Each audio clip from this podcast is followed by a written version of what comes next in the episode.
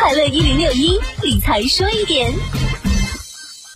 目前，工、中、建、交、邮储等国有银行均已开始推广数字人民币钱包。在这些银行网点，用户无需携带证件、银行卡，只需简单填写资料，申请白名单，开通钱包，即可参与数字人民币测试。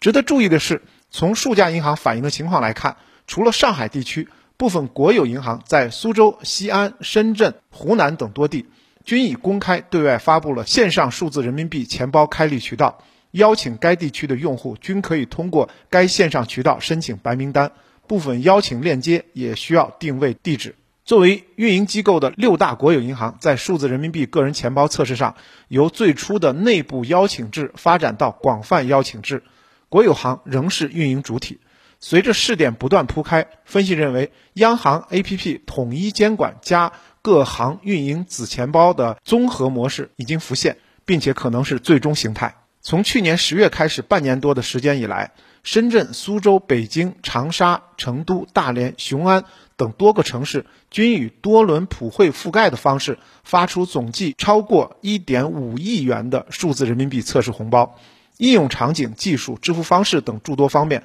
都发生了很多新变化。具体来看，除了各类线下的大型商场、百货、购物中心、连锁商超、餐饮店、旅游景点购票。加油站等缴费充值渠道等，还有京东、美团、B 站等互联网头部平台，消费场景线上加线下成为数字人民币使用的趋势。理财说一点，我是程涛。